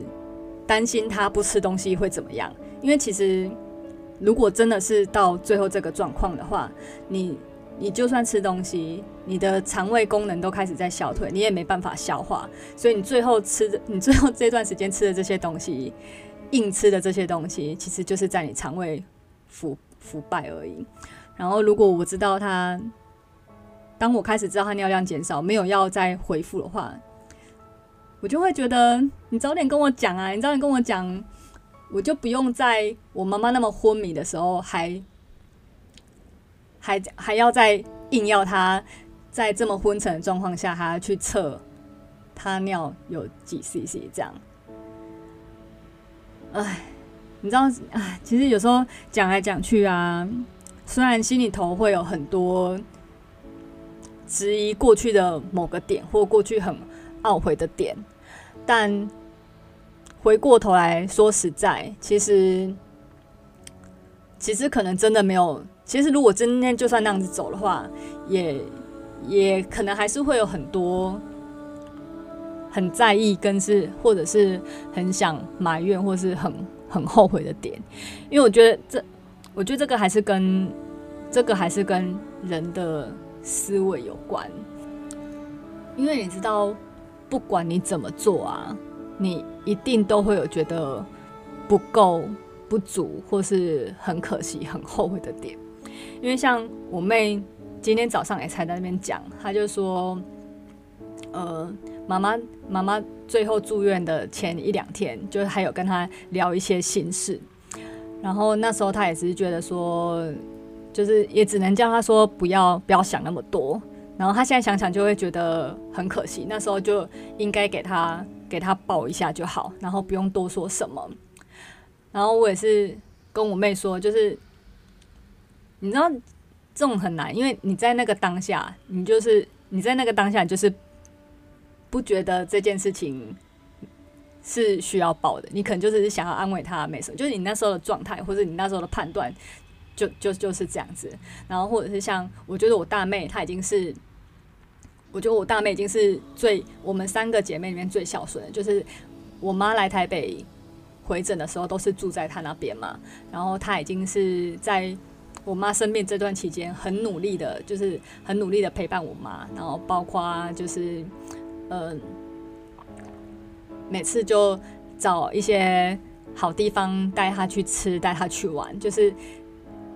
因为像我们我们今天对话，就是我小妹就会说她很可惜没有多多陪陪妈妈这样子，然后我大妹就说她已经很陪了，可是还是觉得不够。所以我我在看完他们对话之后，我我是有跟他们，就是我就了解到说，其实你知道这种东西真的是真的是不会够的，就是你永远都有，你永远都有很多地方可以觉得很很后悔跟很懊悔，因为即使像我妹。已经是最孝顺的人了。她如果跟我比起来，她其实已经是做的非常非常多的，但是她还是觉得，但她还是觉得不够。然后，我我我其实刚好也，本来我也是很在意这些想法，就是我也常常会想到过去某个点，然后我会觉得很。很对不起妈妈，或是觉得很可惜，或是我没有什么的，或是，或是他整个这个过程中，我我可以在，我可以再为他做些什么，可是我却我却没有做，然后种种的，我就会觉得很懊悔。然后刚好，嗯，刚好我朋友马马克，他就在我妈走的时候，他传了一个。赖的讯息给我，然后他他什么话也没讲，然后他就是丢了一个连结，然后那那个连结呢，就是在讲一本书，叫做《我离开之后》，然后刚好反正我就这个礼拜就有一个缘分可以去看到这本书，那我那时候翻开之后，真的觉得这本书真的很感动哎，他 真的是。真的是来的正是时候，就是这本书我离开之后，它是一个，它是一个绘本嘛，我也不知道。就是它的作者呢，也不是作者，就是他主角呢，就是他是一个插插画家。然后有一天，他就，反正他就突然觉得。呃，他没有办法想象他妈妈离开后的日子，他会怎么办？所以他就去跟他妈讲说：“妈，我没有办法，我没有办法想象这件事情。然后你，你可以写一本说明书，就是如果你离开之后，我应该怎么做嘛？”所以这本书的内容呢，就是这位妈妈，就是她写我离开之后的第第零天、第一天、第二天、第三天、第四天、第五天，然后第一百天、一千天，然后。一万天之类的故事，那这本书真的，这本书真的蛮有 feel 的，可以可以推荐给给大家这样的。然后我觉得它其中有一页呢，就写得很好。那一页就是，呃，那一页好像就是在讲说，那就是那个妈妈在讲说，你你当然可以责怪我任何事情，你可以怪我怪我抽烟喝酒，然后造成今天这个状况，然后或者是。各种理由，然后来觉得我的我的死法或不好不好这样子，但是呢，就是你知道，每个人，你你如果问一百个人，可能一百个人都会后悔他这样子死，或者是会有更好的方式。所以他的意思就是说，就是嗯，就就是就就这样子吧，就是反正反正怎么怎么死，你一定都会觉得。不好，或是后悔。然后，其实那时候看到这一页的时候，也会觉得，我就稍微释怀了一下，就是宽心了一下。因为这就是针对这整个过程中，我真的会有很多我觉得我做不够或是做不好的地方，然后我都会觉得我是不是可以再多多争取一些什么东西，但是但是我没有做到。然后，所以那时候看到这一页就。嗯，也也也跟我妹分享，然后让他们也去释怀这一切。然后，嗯，然后其实我也跟他们分享，就是像我之前看，就是《风雨谷》这本书也是，其实这本书也是有一段话讲得很好，因为它里面就是有一个故事，是一个年轻人，他本来住在。山谷嘛，然后他一直想要爬到山顶去，然后中间历经了很多心情上的就是转折，他一直觉得山谷哪里哪里不好，山顶一定哪里哪里好，然后总之他就是勇于上山去，然后在中中间过程中也经历了一些一些心情的转换，然后终于到山顶的时候呢。因为他在爬山的过程中，他就有说：“哦，我如果再赶快加快脚步，我就可以去看到日落了。”可是当他一 delay 爬到山顶的时候，反而是太阳已经下山了。所以他当他踏上山顶那一刻的时候，他是说可惜没赶上那个山顶。所以山顶那个老人就跟他说，就是因为就是他就他就因为他就说你你你看哦，你其实已经努力的爬到山顶了，可是你却没有对。爬到山顶这件事情，就是这是原本目标，你却没有对这件事情觉得很好，你反而讲的第一句话是可惜我没看到日落。所以那时候风雨谷就有一段有有一段话，我觉得非常非常好，他就是说，呃，当你对现况感恩，你就处于高峰；然后当你渴求自己缺少的事物，你就处于低谷。然后，所以我那时候也去回想到这个，就是。你知道，这整个过程中一定有非常多我自己觉得不够不好的地方，但是你你知道，其实在，其实，在整个过程中，我是都很努力的看一些我我做的不错或很好的地方，所以本来整个过程我是觉得很很平静的，反而是反而是后来这段时间比较冷静之后，就开始有点一直在一直在自我攻击跟自我批评这样子。然后也是重新想起这句话，所以，嗯，你知道发生事情就是发生的。我就算觉得再可惜或再不甘愿，他这件事情就是发生的。所以我我我只能期许我自己跟还有跟我妹讲说，就是就是我我们我们一定要我们有做事情很好的事情，我们要互相鼓励。然后那些我们觉得做的不好或是觉得很对不起的事情。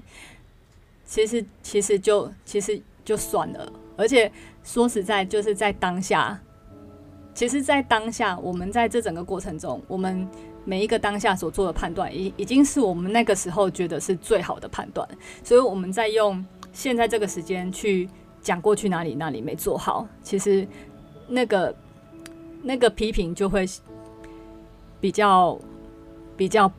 嗯比较不。客观嘛，不合理，就是也不必要这样子。当然我，我当然是觉得这这个过程都是我们可以很很学习跟进步的地方。但是，嗯，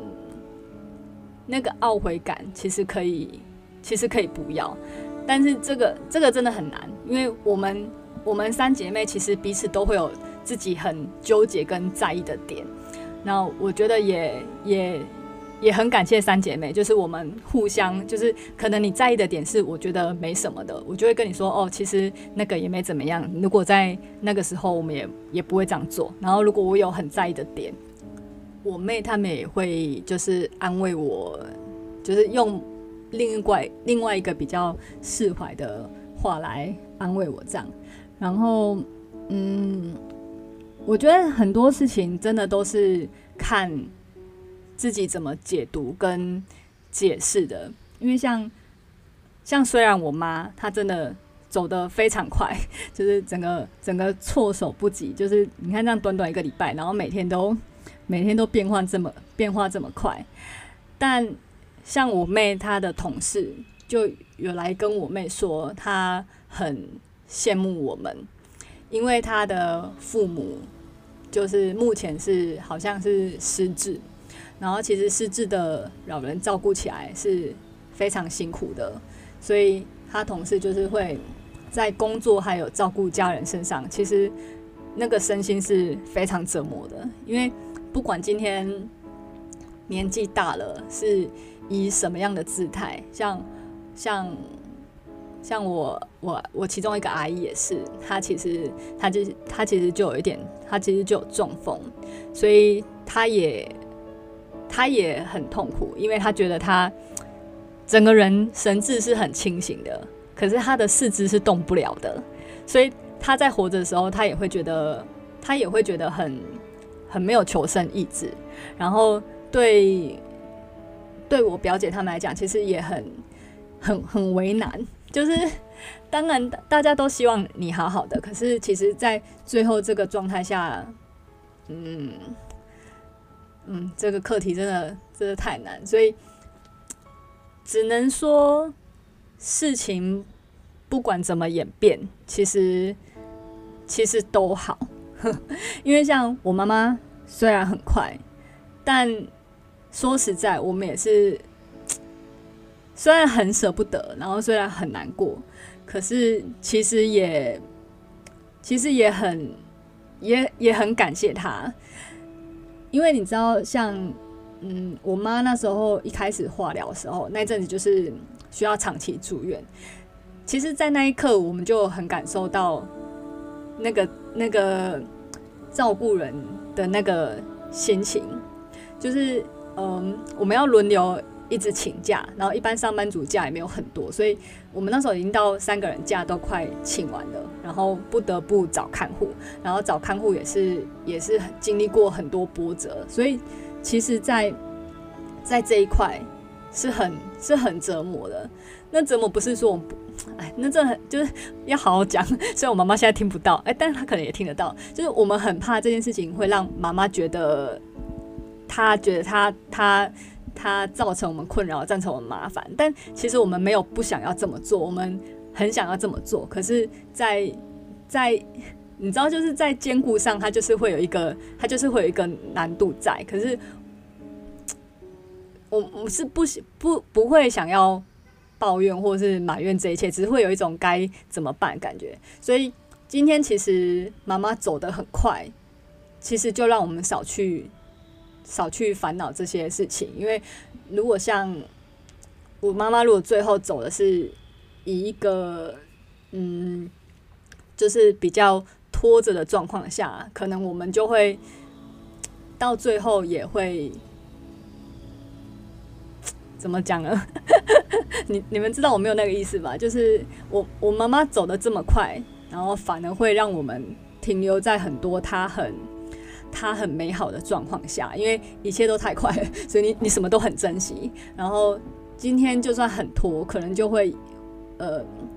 你知道很多很多情感上面确实会有受影响。但我今天因为我妈妈不是走很拖那一派的，如果是走很拖那一派的，你就要再换一个角度想，就是能够能够有这么长的一段时间是很好的事情。所以其实不管不管选择用什么方式离开，或是其实不管用不管用什么方式活着，你要相信，就是所有事情都是都是。都是安排好的，然后所有事情都是他他最好的状态，否则你就会一直去看那些自己没有的状态，然后会去 focus 那些你你你就会很容易很懊悔，跟很自责，跟跟后很后悔。所以，嗯、不仅是你要这么想，就是。你要相信这么想，其实这个真的是真理，我都这样子告诉我自己，因为就是我我最近就比较常看杨定一的书，然后杨定一这也是可以再好好来聊一集。总之呢，就是嗯，杨定一博士呢，他也是呃用，就是其实很多我们这些觉得很。很身心灵的东西，或是很很玄的东西，其实他他是用比较科学的方式来跟你说这件事情是真的，但是他又在用超脱科学的方式跟你讲说，其实科学也不能够足以阐述这个真理。所以啊，真的就是 讲的实在是有点有点悬跟岔题，对。但是我非常非常喜欢他的结论，就是他的。他一句话就是，就是你要相信，就是所有事情都很好，都很好，都很好，OK，一切都很好，没有可能更好，就所有事情都是安排的刚刚好，没有最好，也没有 什么，就是刚刚好。我觉得这句话真的带给我非常非常大疗愈的力量。因为你知道一切都是刚刚好的话，都是都